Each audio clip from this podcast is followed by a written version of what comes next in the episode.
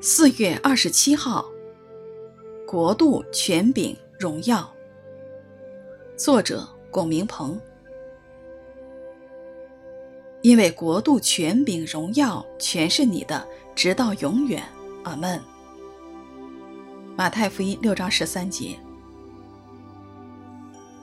主导文以你的名、你的国、你的旨意开始，又以。国度权柄荣耀全是你的，直到永远结束，全都是围绕神自己，这才是祷告的中心和重点。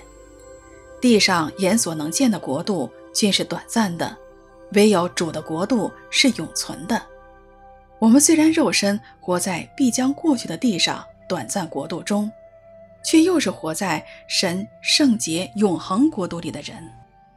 我们既然是天国的子民，真的按照天国法则行在这地上了吗？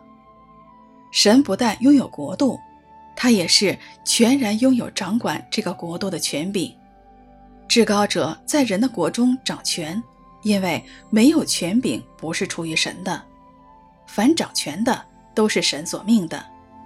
曾被杀的羔羊是配得权柄、丰富、智慧、能力、尊贵。荣耀颂赞的，真正掌管权柄，直到永永远远的，就是神自己。荣耀就是神本性及作为的彰显。许多政府有自己的国家权柄，但是没有任何的荣耀。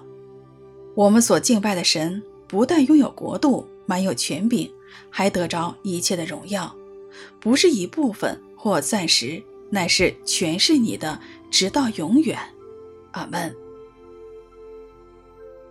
因为国度、权柄、荣耀全是你的，直到永远，阿门。